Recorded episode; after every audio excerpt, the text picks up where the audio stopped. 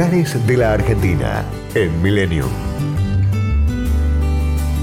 Tafí del Valle deriva de una voz diaguita que significa el pueblo de la entrada espléndida.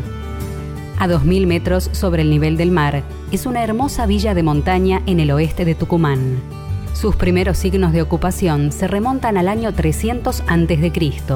En 1636, el valle es ofrecido como merced real a la familia española de los Leguizamo y Guevara, que fundan una estancia, comprada luego por los jesuitas. Con su expulsión, las tierras se remataron y el gobierno tucumano se las apropió. En la segunda mitad del siglo XX se construyó la ruta de acceso a los valles y en 1977 se creó la municipalidad de Tafí del Valle. La Reserva Arqueológica Los Menires contiene piedras de más de 2.000 años que llegan hasta 3 metros y pesan hasta 4 toneladas, centinelas de una cultura milenaria. La capilla Lavanda es una construcción realizada por los jesuitas a principios del 1700 y cuenta con un museo que atesora un valioso patrimonio histórico-cultural. El lugar ideal para caminatas y campamentos es la quebradita. Sobre un bello y pequeño morro se encuentra la escultura del Cristo Redentor.